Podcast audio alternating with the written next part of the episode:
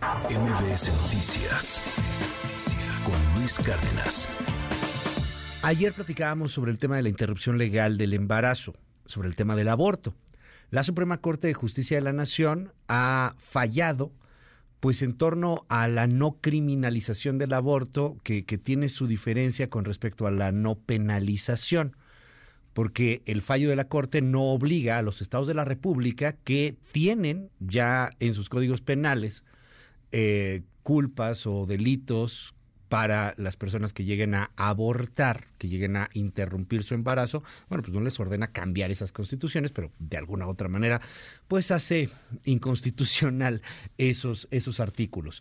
Bueno, hay, hay reacciones y el alto comisionado de la ONU para los Derechos Humanos, Volker Turk, calificó como una gran victoria para las mujeres en México la determinación de la Corte por despenalizar el aborto. Asimismo, lanzó un llamado para que se tomen las medidas para implementar la decisión del máximo tribunal. Por otro lado, también un grupo de activistas y feministas se reunieron el miércoles en el Ángel de la Independencia para celebrar el fallo.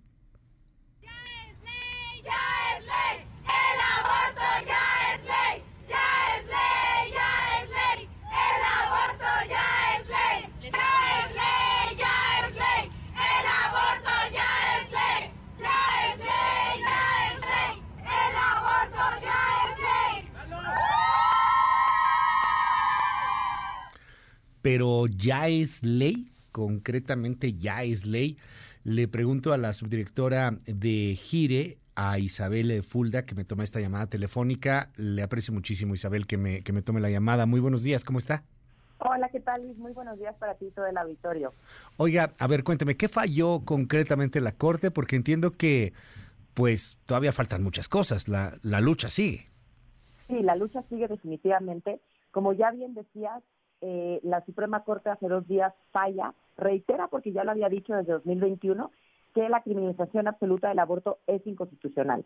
Eh, esto ya lo había dicho en el caso de Coahuila, en este caso lo dice para el Código Penal Federal. Entonces, si bien no obliga a los congresos locales a cambiar su legislación, eh, sí obliga al Congreso de la Unión o sí establece que tienen que derogar eh, esta penalización en el Código Federal. Entonces, también por eso es que hemos estado celebrando de manera tan importante este fallo. Por supuesto que queda mucho por hacer, básicamente despenalizar en los códigos que lo siguen haciendo, los códigos locales, eh, y la implementación de los servicios, pero al menos lo que obtuvimos eh, el, 6 de septiembre fue la determinación de que se derogue esta penalización en el Código Federal, lo cual es, muy importante.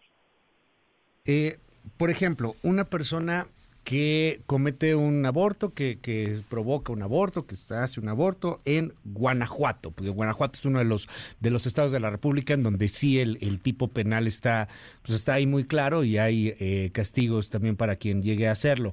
¿Qué pasaría con esta persona? O sea, ¿iría a prisión, no iría a prisión o iría a prisión y tendría que hacer todo este trámite, un amparo, buscar, etcétera, tendría todo para poder salir. ¿Qué, pasaría con alguien que esté en uno de estos estados de la República y que cometiera eh, pues esto que esos estados siguen considerando un delito? Sí, pues desde la decisión de 2021, que justamente ayer cumplió dos años, lo que sí se determinó es que ya no pudieran ir a prisión como tal las, personas por el delito de aborto, ¿no?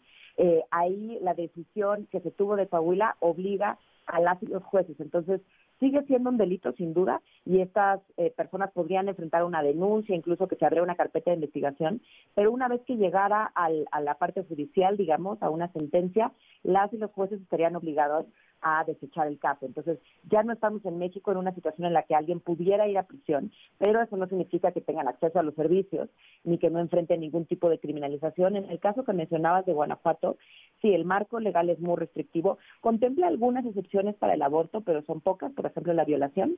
Y en cuanto al acceso a servicios, pues sí, no existe en este momento, excepto en estas situaciones, sigue estando penalizado.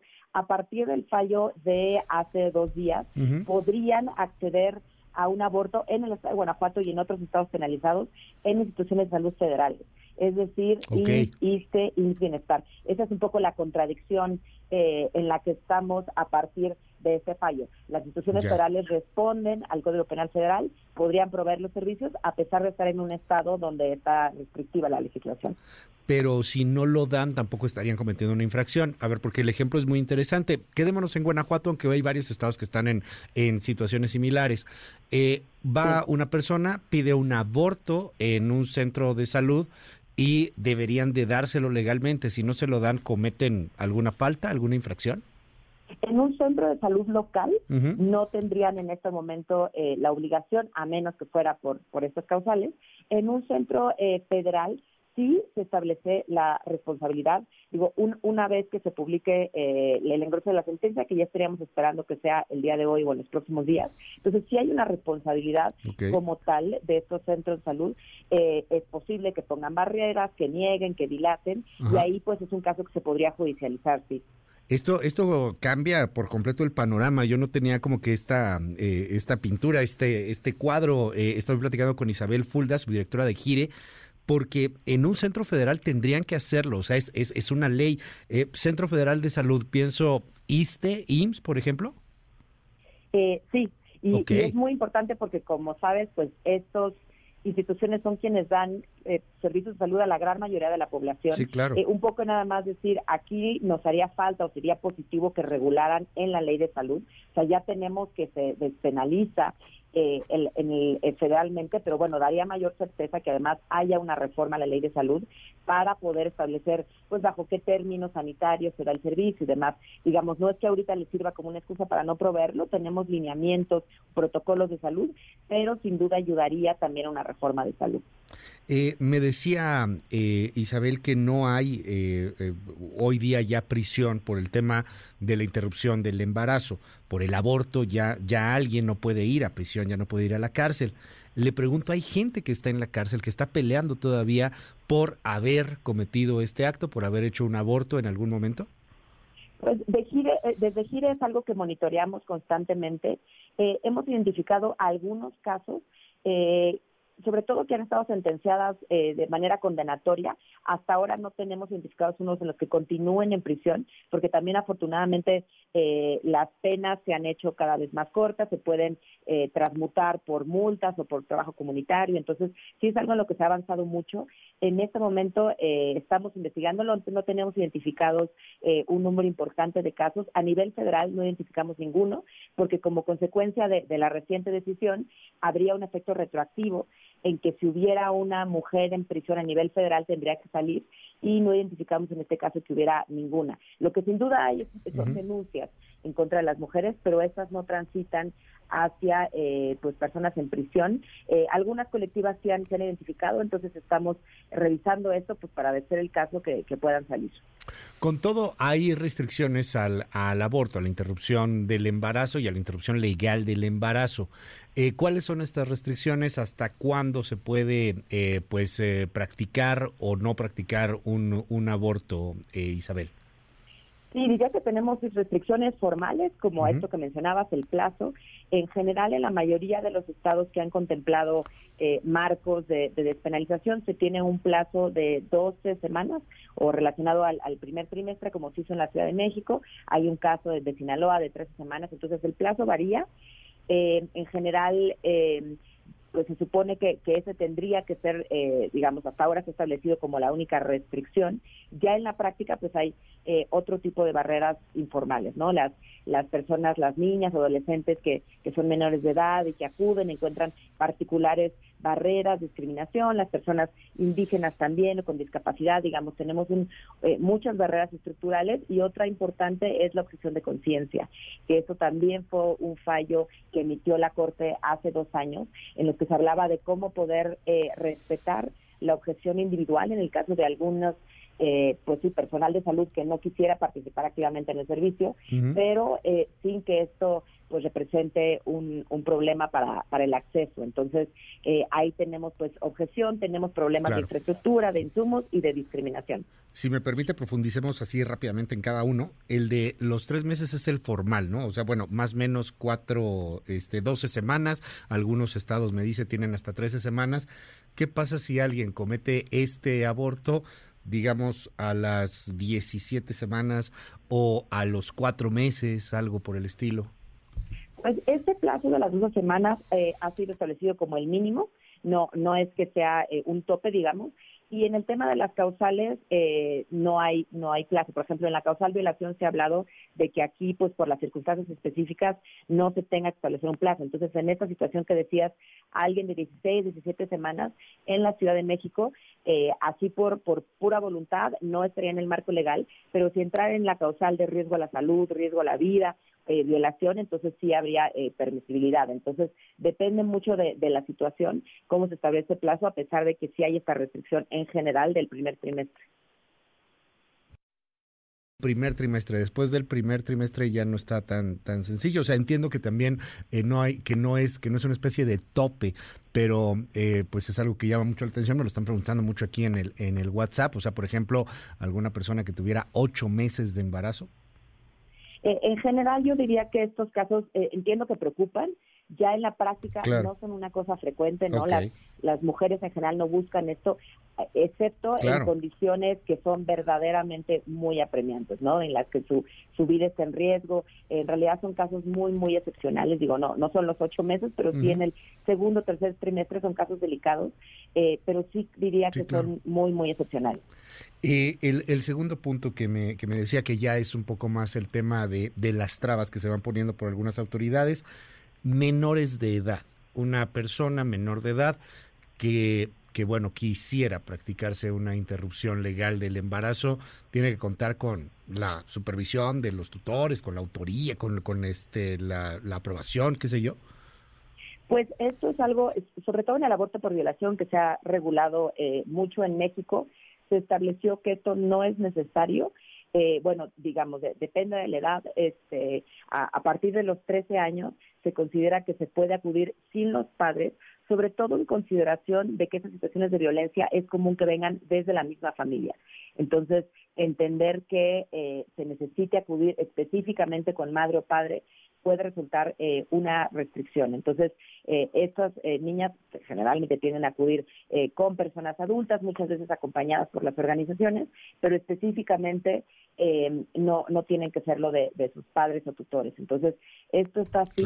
en general, el acceso a servicios de salud sexual y reproductiva se considera que se tiene que dar a jóvenes sin restricciones mayores, ¿no? La anticoncepción, la información, y eso incluye la interrupción del embarazo eh, en la práctica, pues sí es que se solicita eso, las envían a su casa, si no van con sus padres, etcétera. Y eh, finalmente me decía sobre la objeción de conciencia. Entiendo que hay doctores que dicen, doctores, doctoras, que dicen no quiero, este, no, no lo quiero hacer, me lo prohíbe mi religión, me lo prohíben mis creencias, me lo prohíben mis principios, pero eso no debe de ser una limitante para quien lo quiera practicar. Exactamente, este es un tema de derechos humanos en los que sin duda hay un interés por respetar eh, pues sí, la, la, intimidad de las personas, en este caso el personal de salud. Eh, sin embargo, pues sí, habrá situaciones en las que esto es posible. Digamos, yo quiero optar por no hacerlo y entonces se puede referir fácilmente a alguien más. Eh, pero existen ciertas circunstancias en las que esto no es posible, ¿no? Puede ser porque la situación es verdaderamente de urgencia y no hay nadie más, no hay una referencia eh, sencilla, eh, los hospitales no tienen personal no objetor, digamos, hay, o sea, las obligaciones aquí van hacia eh, la institución de salud. Entonces tiene que tener suficiente personal no objetor para, para llevar a cabo los servicios y si no un sistema de referencia efectivo. En algunas circunstancias, si esto no es posible, entonces sí la, la objeción tiene que, pues, digamos, suspenderse para que se lleve a cabo el procedimiento. Esto sin duda no es deseable, pero bueno, sí existen estos, estos límites importantes y yo diría que también el más importante de todos es que la objeción es a título individual. No puede ser una objeción institucional sin hospital completo objete, sino es persona por persona porque es está relacionado con la intimidad individual y con los derechos humanos. Eh, finalmente, Isabel Fulda, subdirectora en Gire, ustedes han eh, eh, pues eh, interpuesto esta lucha legal, han, tenido pues este fallo de la corte, junto con muchos otros movimientos, junto con pues muchas otras mujeres en la República Mexicana. Eh, sin embargo, pues hay, hay también en, este país una gran cantidad de personas que están en contra de la interrupción legal del embarazo, del aborto, de que se permita de, de esta manera. Hemos visto lo que ha sucedido ya inclusive en los Estados Unidos, por ejemplo, y cómo van creciendo también pues algunos otros tipos de, de ideologías, de, de quejas sobre este asunto, de protestas, etcétera. ¿Qué, ¿Qué, decir a la otra parte en un, en un momento tan, tan polarizante como el que estamos viviendo? Por ejemplo, tengo aquí un, un, mensaje que dice, el aborto es un asesinato y lo peor es que la que asesina es la madre. Vamos muy bien, cada vez eh, somos menos humanos. Cosas por el estilo, y, y, usted lo sabe mucho mejor que yo, se repiten una y otra y otra y otra vez. Eh, a final de cuentas, pues son también posturas. ¿Qué decir a la otra parte en un momento tan polarizante?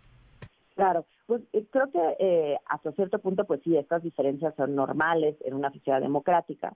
Eh, sí diría que ha habido un cambio cultural importantísimo, eh, sobre todo de entender que la penalización de las mujeres, su criminalización, no, no ayuda de ninguna manera, ¿no? Y creo que no va eh, con los valores de la democracia y de la justicia, pero tampoco con los mismos eh, valores cristianos o religiosos. Y creo que ahí podría decir que sí tenemos un piso común. Quizás para, para ciertas personas entiendo que es eh, un tema difícil, ¿no? El del aborto, pero la idea de que esto lleve a un castigo, a meter a prisión a las mujeres, a los médicos, creo que ahí sí eh, quisiera pensar que hemos llegado a cierto consenso de que esto eh, no es deseable. También diría eh, aquello que, que, se ha argumentado durante décadas por los movimientos feministas, la alegación del aborto no obliga a nadie a abortar. Esto sigue siendo parte de la esfera individual de cada persona. Sabemos que los abortos suceden, más allá de que estén en el marco de la ley o no. Y si no están eh, provistos por el Estado, si están penalizados, pues pueden suceder de una forma insegura. Entonces también es una manera de atender una realidad social que por supuesto que no es obligatoria para nadie, ¿no? Quienes eh, lo requieran, quienes quienes así lo necesiten, eh, tendría que acceder a abortos y quienes no, por supuesto que, que, que no es el caso, ¿no? Entonces ahí podemos respetar las creencias de cada quien con un Estado pues que, que reconozca realidades sociales y provea servicios de salud. Ya, le aprecio muchísimo, es Isabel Fulda, subdirectora de Gire, que me ha tomado esta llamada telefónica y bueno, pues seguimos platicando del tema, si nos permite. Muy buenos días. Claro, con mucho gusto, muy buenos días. MBS Noticias con Luis Cárdenas.